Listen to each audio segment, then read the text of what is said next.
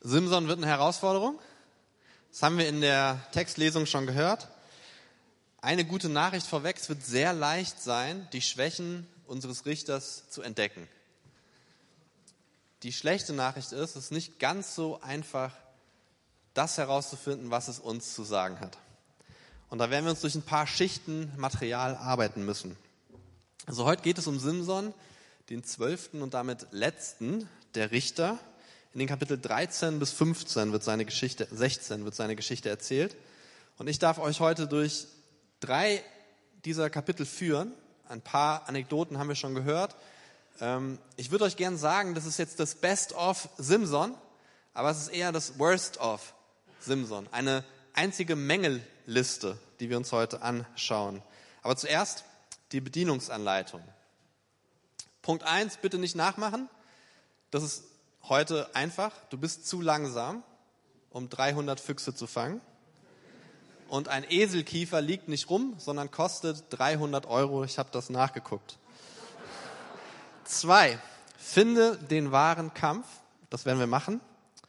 Drei, lies zwischen den Zeilen. Heute wäre es viel einfacher, wenn wir das nicht tun würden. Dann würden uns ein paar Dinge über Gott vielleicht nicht auffallen, die in diesem Text drinne sind, die uns komisch vorkommen und die vielleicht auch emotional was mit uns machen, was wir sonst nicht gewohnt sind, wenn wir über Gott nachdenken. Und viertens, behalte Gottes Gnade im Blick und dazu kommen wir am Ende, wird es wieder versöhnlich, okay, versprochen. Also die Mängelliste wollen wir uns anschauen. Kinder, haltet euren äh, Eltern, haltet eure Kindern die Ohren zu. Okay, was jetzt kommt, ist nicht jugendfrei. Ja, alles, was jetzt passiert, auf eure Gefahr, wenn eure Kinder das mitkriegen. Also, es gibt erstmal einen langen Anlauf für diese Simson-Geschichte. Seine Geburt wird angekündigt wie die von Johannes dem Täufer. Also da kommt, da kommt jemand Großes, ja, jemand Wichtiges. Äh, jetzt passt mal genau auf, so, das ist ein lange, lange, langer Vorlauf. Äh, 25 Prozent der Geschichte ist dieser Vorlauf. Und in 25 Prozent der Geschichte kommt Simson gar nicht vor. Und man könnte sagen, diese 25 Prozent sind das Beste an der ganzen Simson-Geschichte, weil er nicht drin vorkommt. So, vielleicht, ich kenne das aus dem Fußball, so wenn man ne, so ein Freistoß aus aussichtsreicher Position, der, der Schütze legt sich den Ball hin, er berät sich mit seinen acht, neun Teamkameraden, wer stritt und die machen ein ganz elaborates System des Freistoß ausführens. 27 Meter Anlauf, der Schütze positioniert sich, so wie da im Hintergrund, ich weiß nicht, ob ihr das sehen könnt. Ja, ganz langer Anlauf und der Ball geht an die Eckfahne. So ungefähr ist das mit Simson. Es hört sich 25 Prozent lang richtig gut an und dann dieser Schuss an die Eckfahne. Das ist eigentlich eine gute Zusammenfassung. Ähm, könnt ihr jetzt ja aufhören, auch schon. Ähm, ne, da kommt dieser Engel mit dieser großen Verheißung. Hier kommt ein Nazirea, jemand, der Gott geweiht ist, der sich von Alkohol fernhalten soll, von toten Menschen und Tieren, der mit seiner Sexualität gesund umgehen soll. Hier kommt was ganz Großes, eine riesige Erwartungshaltung. Und dann taucht der Mann auf der Bildfläche auf und man kann eigentlich nur Aua sagen. Aua. So, das tut echt weh. Aber das ist auch nur die halbe Wahrheit. Wir werden uns heute mehrmals schütteln über die Dinge, die wir miteinander besprechen werden und die Dinge, die Simson so tut. Aber eins ist ganz klar in diesem Text, und es wird mehrmals gesagt, ganz oft ist es der Geist Gottes, der Simson dazu bringt, das zu tun, was er tut. Und vieles, was er tut, ist für uns menschlich schwer nachzuvollziehen, scheint aber irgendwie zu dem Plan von Gott zu gehören, nämlich die Philister aus dem Land rauszuschmeißen. Und mehr dazu später. So, der zweite Punkt auf der Mängelliste ist das Auf und Ab in Timna. Als Simson kaum aus seinen Teenie-Jahren raus ist, geht er nach Timna, ins Land der Philister. Dort sieht er eine, eine Frau, die ihm gefällt und er überzeugt seine Eltern, sie ihm zur Frau zu geben. Das haben wir gehört. Die sind nicht begeistert, aber er setzt sich durch. Ähm, Eltern mit Teenies wissen vielleicht, wie das ist. So, und dann zerreißt er auf dem Weg nach Timna zu einer Feier einen Löwen. Einfach mal so. Die Bibel sagt, das macht er so, wie ein normaler Mann normalerweise eine Ziege zerreißt. So, René, wann hast du das, wann war dein letztes Mal? Ich, ich kann mich auch nicht mehr ganz genau erinnern. Aber er macht das halt mit einem Löwen. Das scheint was Besonderes zu sein. Der, der Löwe wird wichtig, weil auf dem Rückweg von Timna ist in dem Löwen Honig. Und davon isst er. Und dieser Löwe und der Honig, der wird später wichtig für ein Rätsel, das er diesen, ähm, das diesen 30 Leuten gibt, die mit ihm auf der Junggesellenparty sind. Ähm, er tut all das, weil der Geist Gottes ihn durchdringt. Ähm, es gibt diese, diese, diese Feier und ähm, wir sind jetzt beim Junggesellenabschied, sind wir da jetzt sehr gut. Ähm, er stellt den Leuten ein Rätsel dar, weil er denkt, das können die nicht niemals erraten. Und die Leute da erraten das aber, weil sie der Verlobten von Simson sehr, sehr nachdrücklich sagen, ähm, du musst uns das verraten, sonst ist es mit dir aus. Sie verrät ihnen, äh, ihnen das und so kommt es dazu, dass Simson in einer echten Schuldenfalle ist und er, er sprintet 40 Kilometer in eine ganz andere Richtung, tötet 30 komplett unbeteiligte Menschen, die wahrscheinlich auch auf irgendeinem Fest waren, nimmt deren Festgewänder und bringt die zurück zu diesen 30 äh, Männern, die mit ihm auf der Junggesellenparty da seinen Abschied feiern wollten. Das ist ungewöhnlich, das so zu lösen. Noch ungewöhnlicher ist für unsere Ohren, dass da steht, der Geist des Herrn durchdrang ihn.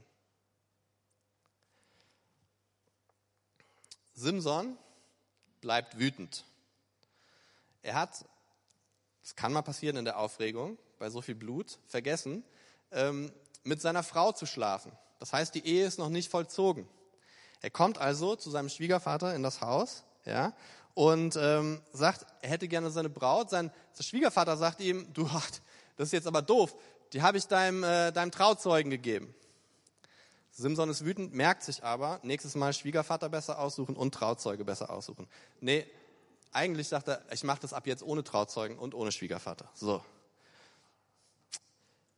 Was macht man in so einer aussichtslosen Situation? Man fängt 300 Füchse. Man sucht 150 Fackeln, das sind übrigens die meisten Fackeln, die man so in der Bibel findet, ähm, bindet die zwischen die Schwänze der Füchse und lässt dann diese 150 Wildtierkombinationen raus auf die Felder, auf die Weinberge und alles wird verbrannt. Eine große wirtschaftliche äh, Krise, die das auslöst. Die Leute, die es betrifft, sind natürlich nicht äh, amüsiert und wollen Rache und ähm, verbrennen quasi dann den Schwiegervater und die, äh, die Verlobte von Simson was der nicht gut findet, der schwört Rache. Und äh, es gibt eine riesige Prügelei. Ähm, es wird von mehreren Knochenbrüchen geredet, aber wir wissen nicht genau, ob es da auch Tote gab, aber es ist nicht auszuschließen. Auf jeden Fall war das wieder äh, etwas sehr, sehr Brutales. Sein Volk auf der anderen Seite, die Israeliten, die er ja führen soll, wir haben gehört, 20 Jahre war er Richter, ähm, sind mit ihm frustriert.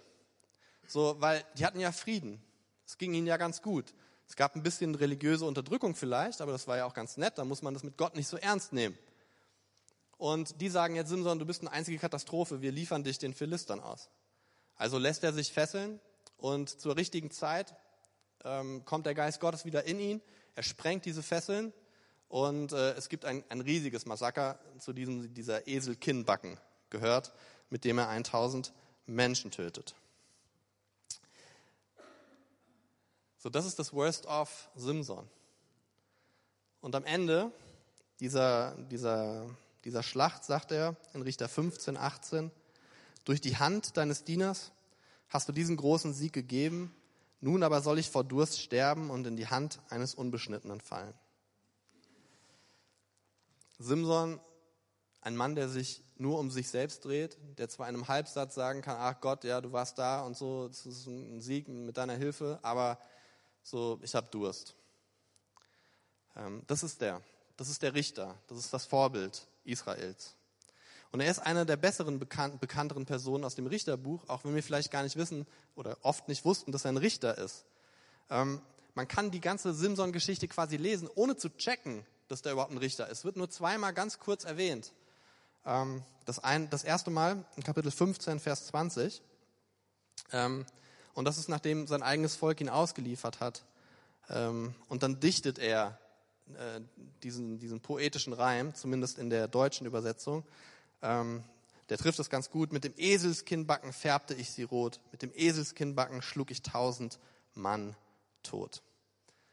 Also eigentlich, ganz versteckt, so tief in ihm drinne, war Simson ein Poet. Er, sein Problem war, er konnte es nur nicht so richtig ausdrücken. Es gibt noch eine andere poetische Stelle, ähm, die auch sehr, sehr nett ist eigentlich. Ähm, als diese 30 Männer seine Frau ähm, quasi dazu drängen, das Geheimnis zu, äh, zu verraten, da hat er auch so ein bisschen Poesie. Er nennt seine Frau, die Verräterin, ein Rindvieh. Und die Art und Weise, wie die Männer das Rätsel erfahren haben, das nennt er Pflügen. Ja, und ähm, er will damit eigentlich sagen, so die haben, haben sie vor ihren Karren gespannt ähm, und haben mir mich quasi ausgetrickst. Deswegen ist er wütend. Er ist wütend auf alle. Er ist wütend auf seine Frau, er ist wütend auf die Männer, er ist wütend auf seine Feinde, auf die Philister sowieso. Dummerweise liebt er deren Frauen sehr. Er ist wütend auf Gott, weil nach getaner Arbeit, immerhin hat er tausend Leute erschlagen, kein Glas Wasser dastand. Das ist der Stammesführer Israels. Er verschaffte Israel Recht in den Tagen der Philister 20 Jahre lang. Das ist der vom Engel vorausgesagte Retter. Er wird anfangen, Israel aus der Hand der Philister zu retten. Denn das war Gottes Ziel für ihn und für das Volk. Und wenn wir uns das Leben anschauen, dann ja, passiert da schon was auf dieser Wegstrecke. Ähm, die Philister werden wieder bekämpft. Es fängt wenigstens mal ein Kampf an überhaupt. Der Frieden, der, diese Unterdrückung, die nimmt ein bisschen ab. Israel kämpft endlich wieder, zumindest einer von ihnen. Und das war übrigens auch eines der Kriterien, Kriterien für die Richter. Sie sollten das Volk wieder lehren, zu kämpfen, sich innerlich und äußerlich zu wehren gegen das, was passiert. Das ganze Setting von Israel im Feindesland wird in den Kapiteln 3, äh, Kapitel 3, Vers 4 so beschrieben. Durch die Philister und Kanaaniter sollte Israel auf die Probe gestellt werden, um zu erfahren, ob sie auf Gott hören würden. Das heißt, wir können dieses ganze Buch lesen und, und uns fragen, okay, warum passiert das jetzt? Es passiert auch unter anderem, um die Frage zu klären, hält das Volk zu Gott oder hält es nicht zu Gott? Und es mag uns komisch vorkommen, aber Simson wirkt in all dem, was er tut, am Plan Gottes mit. Bringt Israel dem Ziel Gottes näher. Er möchte die Völker raushaben, die sind eben nicht unschuldig. Es sind Sünder, es sind Götzenanbeter, es sind Kinderopferer. Und Israel wird gerade auf die Probe gestellt und scheitert.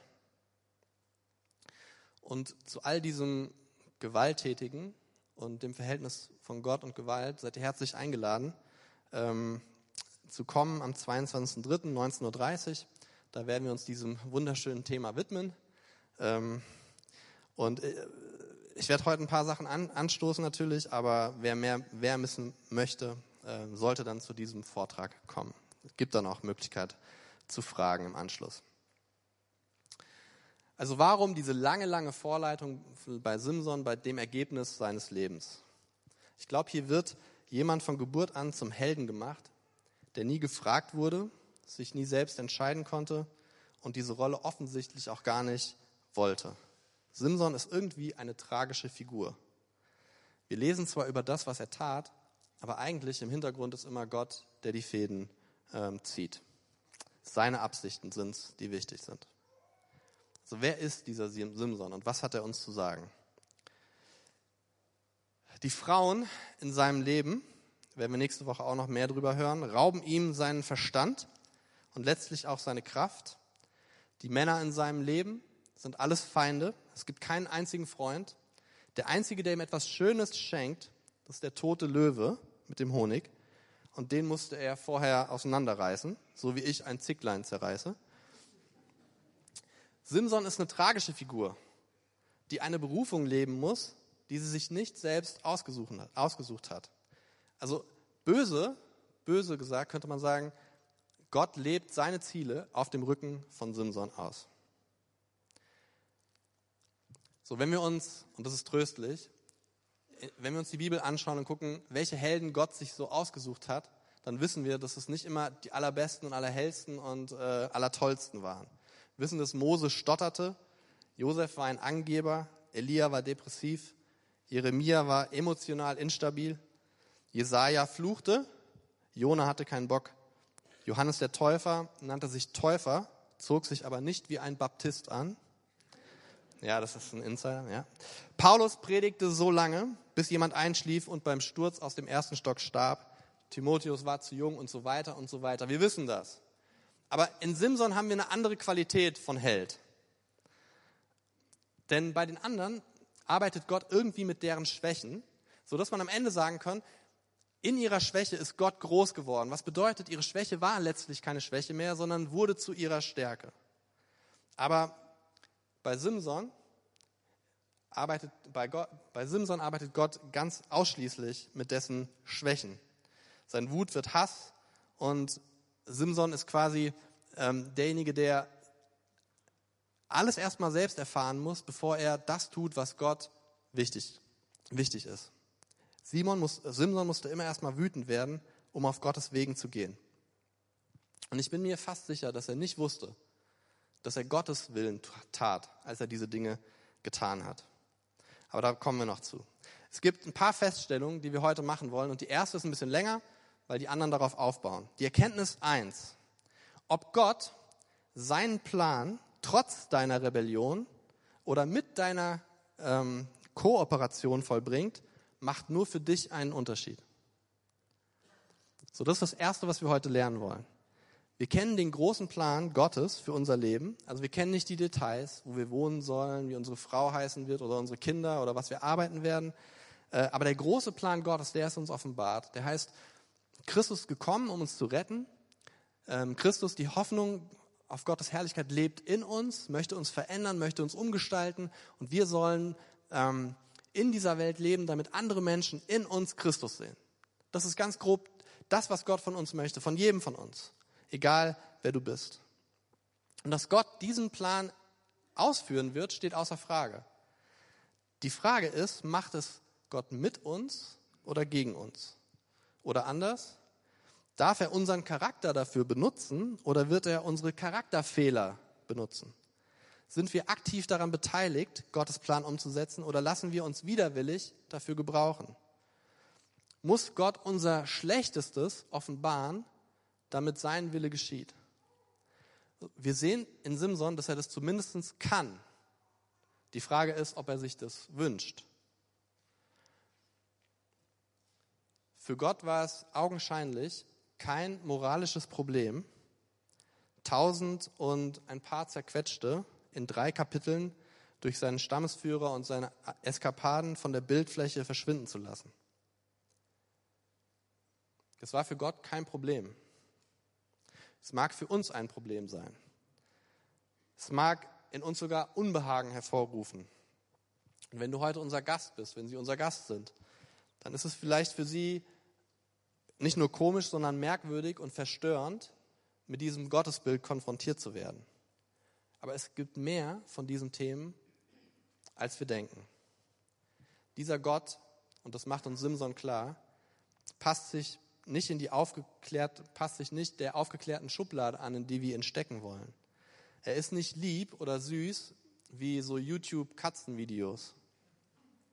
Und wir machen hier einen Spagat, das ist mir bewusst. Ich weiß, dass hier viele Menschen sitzen, die unseren Glauben nicht teilen, aber auf der Suche sind, die vielleicht gerne glauben würden. Und unser Anspruch in den Gottesdiensten ist es, dass wir zu den Christen hier reden, aber auch genauso zu denen, die auf der Suche sind. Man könnte jetzt sagen, bei so einem Thema, das ist wirklich nicht gästefreundlich. Aber die andere Frage ist, was ist denn gästefreundlich? Ist gästefreundlich, euch nur das zu sagen, was schön ist und was gerade passt? Und dann einfach zu beten und zu hoffen, dass ihr ja nicht eure Bibel in die Hand nehmt, lest und sagt, warum hat er darüber nicht gesprochen? Das ist ja gar nicht gästefreundlich. Eigentlich bedient das nur das Klischee, dass wir Christen immer nur Antworten geben auf Fragen, die niemand gestellt hat. Aber ich glaube, wenn jemand, der nicht glaubt, diesen Text liest über Simson, dann fragt er, warum kommt der Geist Gottes in Simson und warum führt es zu dem Resultat, dass 30 Leute, die damit nichts zu tun haben, einfach so ohne Vorwarnung getötet werden? Das ist doch eine Frage, oder? Und das schockiert uns. Es ist egal, ob du hier sitzt und nicht glaubst. Für uns, die wir glauben, ist es genauso schockierend.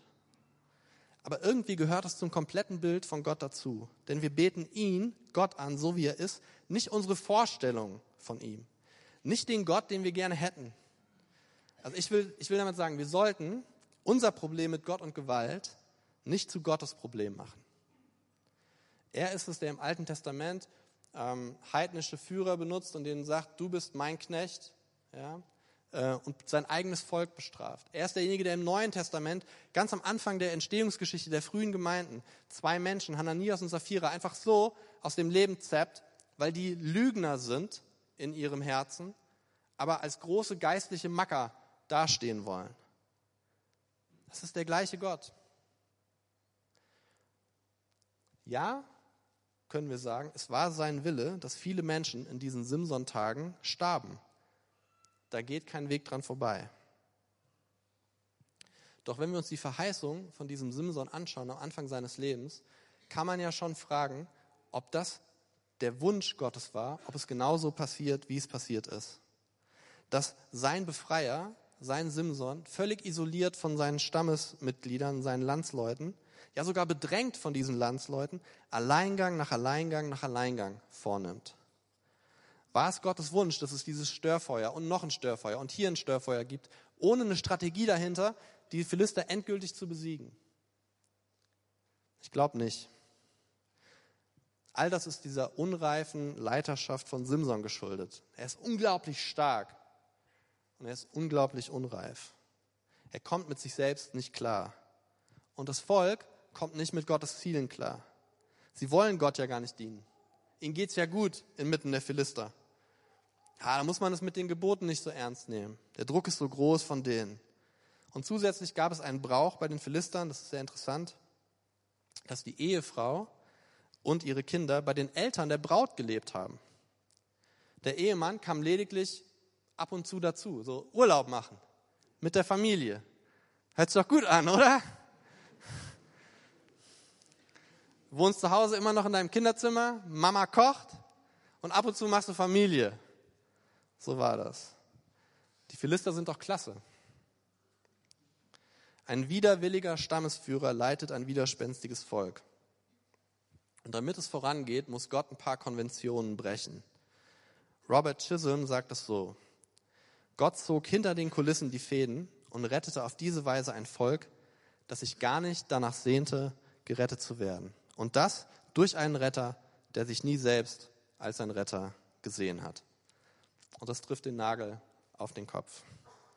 Gott handelt ausschließlich durch Simsons Charakterfehler, nicht durch seine Charakterstärke. Simson weiß gar nicht, dass er den Willen Gottes tut. Und meine Frage an uns ist, ist das Gottes Wunsch für uns? Und war es Gottes Wunsch für Simson? Der Apostel Paulus sagt etwas Ähnliches in einem ganz anderen Bezug, nämlich in Bezug zum Predigen. Da bin ich jetzt also angesprochen. Ja, ich setze mich mal selbst ins Spotlight. Er sagt es so: Bei manchen Predigern sind zwar Neid und Streitsucht mit im Spiel, wenn sie die Botschaft von Christus verkünden, doch es gibt auch solche, die es mit der richtigen Haltung tun. Sie handeln aus Liebe zu mir, denn sie wissen, dass ich in dem Auftrag hier bin, für das Evangelium einzutreten. Die anderen hingegen verkünden Christus aus selbstsüchtigen Motiven. Sie meinen es nicht ehrlich, sondern hoffen, mir in meiner Gefangenschaft noch zusätzliche Schwierigkeiten zu bereiten. Aber was macht das schon? Ob es, ob es nun mit Hintergedanken geschieht oder mit aller Aufrichtigkeit, entscheidend ist, dass im einen wie im anderen Fall die Botschaft von Christus verkündet wird und darüber freue ich mich.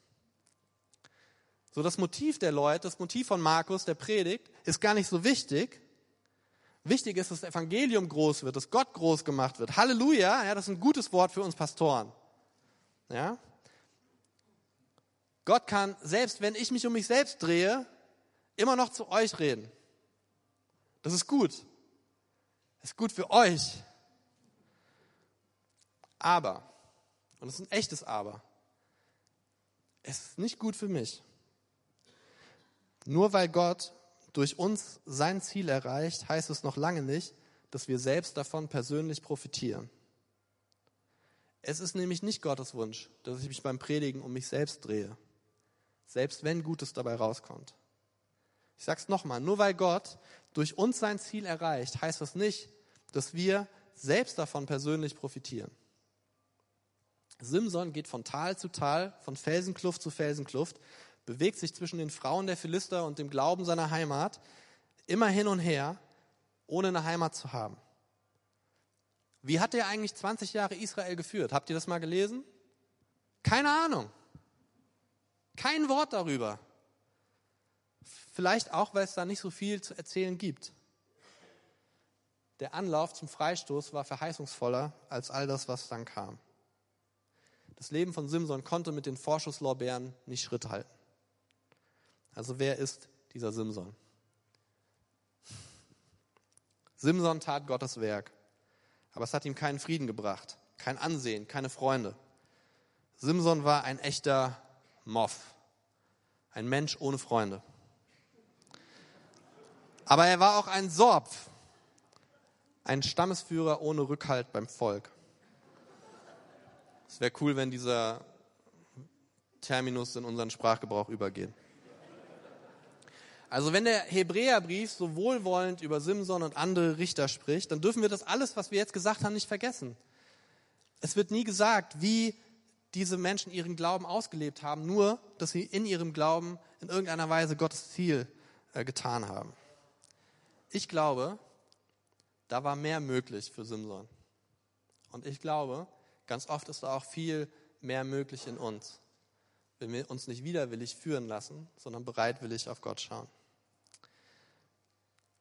Für Simson, er tat vieles, was er tat, unter der Führung Gottes, aber sein Motiv war immer persönliche Rache. Rache für seine Wettschulden, für den Mord an seiner Frau, später für sein Augenlicht beschreibt das die Art und Weise, wie wir uns von Gott führen lassen wollen.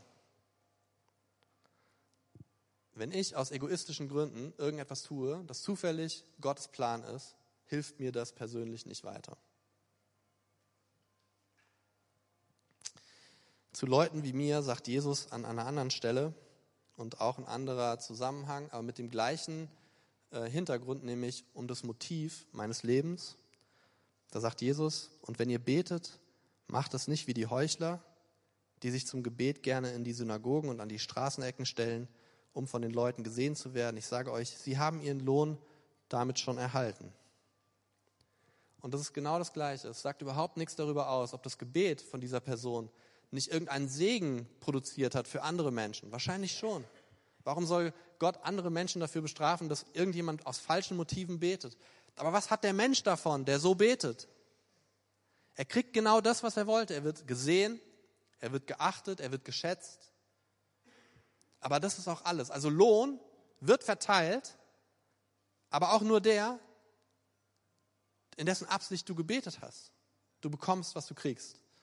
Das ist übrigens ein Prinzip, ähm, das für Gott gilt. Immer. Wir werden an unseren Motiven gemessen. Und für Paulus war das nicht wichtig, ob die Leute aus falschen Motiven beten, weil sein Ziel ein ganz anderes war. Aber für den Prediger, der aus falschen Motiven gebetet hat, ist es so. Und für uns auch. Was sind unsere Motive fürs Leben? Wir tragen die Verantwortung dafür, wie Gottes Plan umgesetzt wird. Nicht, dass er umgesetzt wird, aber wie. Das andere schafft Gott ganz alleine. Wir haben keine Arbeitsbeziehung mit unserem Gott. Kein, ich habe hier tausend Philister erschlagen, wo ist mein Glas Wasser? Wir haben eine echte Beziehung zu diesem Gott. Eine freiwillige, gesunde Beziehung, in der wir fragen, Herr, was willst du? Und wie soll ich das umsetzen? Und das führt uns zur zweiten Erkenntnis. Menschen, die Gott suchen, erkennen auch, wenn Gott wirkt. Lass uns aktiv auf der Suche nach Gott und seinen Wegen sein. Lass uns nicht treiben von unseren eigenen Wünschen, Trieben, Sehnsüchten. Es könnte sein, dass Gott die dann gebrauchen muss, weil er mehr nicht zur Verfügung hat, um seinen Plan zu verwirklichen. Aber das ist nicht schön für uns.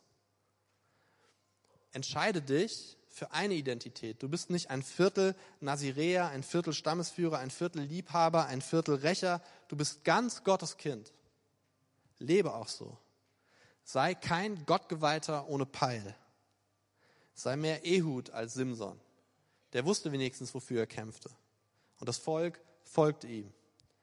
Simson hat keine Ahnung und niemand folgt ihm. Und jetzt wird's, jetzt wird's interessant, weil wir jetzt auf diese Motive zu sprechen kommen. Erst wenn es persönlich wird, erst als es wirklich persönlich schmerzte für Simson, tat er den Willen Gottes, ohne es zu wissen. Wisst ihr, wer dieser Simson ist? Er ist nicht nur eine echte, wirkliche, historische Persönlichkeit. Er steht auch für das gesamte Volk Israel der damaligen Zeit.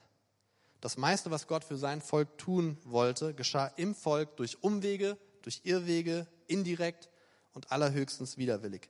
Simson ist ein Bild für Israel. Israel sucht nicht nach Gott. Um Israel zu retten, muss Gott es persönlich machen. Und das ist die Erkenntnis drei. Nimm deinen Glauben persönlich, denn Gott tut es auch. Ich stelle mir mal für euch alle ein paar Fragen. Wie würde ich mich fühlen, wenn meine Verlobte mich kurz vor der Hochzeit verrät? Ihr Vater sie als eine Braut für meinen besten Freund gibt. Wie würde ich mich fühlen, wenn andere Leute meine Frau verbrennen oder mir von meinen Feinden das Augenlicht genommen wird? So, selbst wenn du der absolut relaxeste Mensch auf der Welt bist und hier sitzt, du wirst spätestens hier nicht mehr entspannt in einem Sitz sitzen. Irgendwas würde mit dir passieren. Simson nimmt es auf einmal persönlich. Und das ist genau das Tragische an dieser, an dieser Geschichte.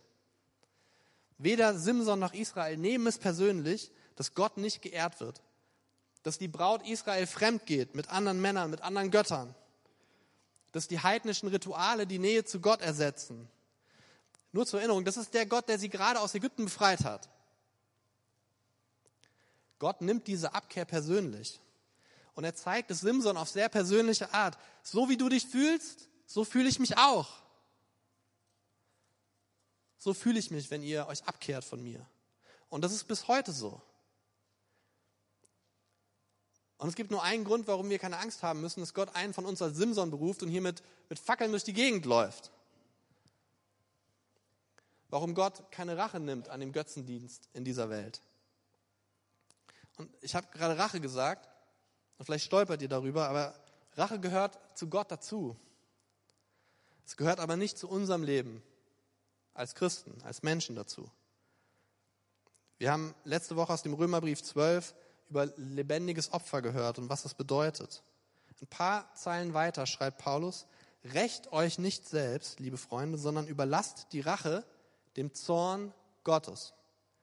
Denn es heißt in der Schrift, das Unrecht zu rächen ist meine Sache, sagt der Herr. Ich werde Vergeltung üben. Wir sollen das so handhaben, weil der Zorn Gottes sich nicht mehr gegen uns richtet. Gott hat sich gegen sich selbst gewandt. Er hat unser Unrecht an sich selbst gerecht. Das ist der neue Bund. Das ist das Gute an der guten Nachricht. Jesus trug den Zorn Gottes, trägt den Zorn Gottes, die Rache Gottes, wenn man so will, in sich. Gottes Wut ist nicht einfach weggeblasen, weggewischt, weil er jetzt keinen Bock mehr auf Wut hat, sondern sie wurde absorbiert, sie wurde aufgenommen in einer Person, in sich selbst, in Gott, in Jesus.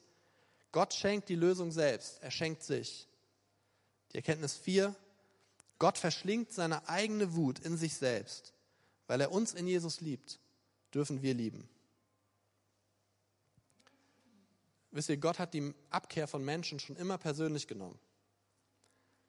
Vielleicht haben wir es vergessen, aber wir sterben mit 80 plus wegen Adam und Eva, okay? Hat er persönlich genommen. Noah und die Flut. In Simson zeigt er uns, wie persönlich er es wirklich nimmt. Und so wird dieser zum Rächer Gottes wider Willen. Ohne zu wissen, spiegelt er den Zorn Gottes über die Ungerechtigkeit dieser Welt wider. Aber Gott ist im neuen Bund mit Jesus anders mit seinem Zorn umgegangen.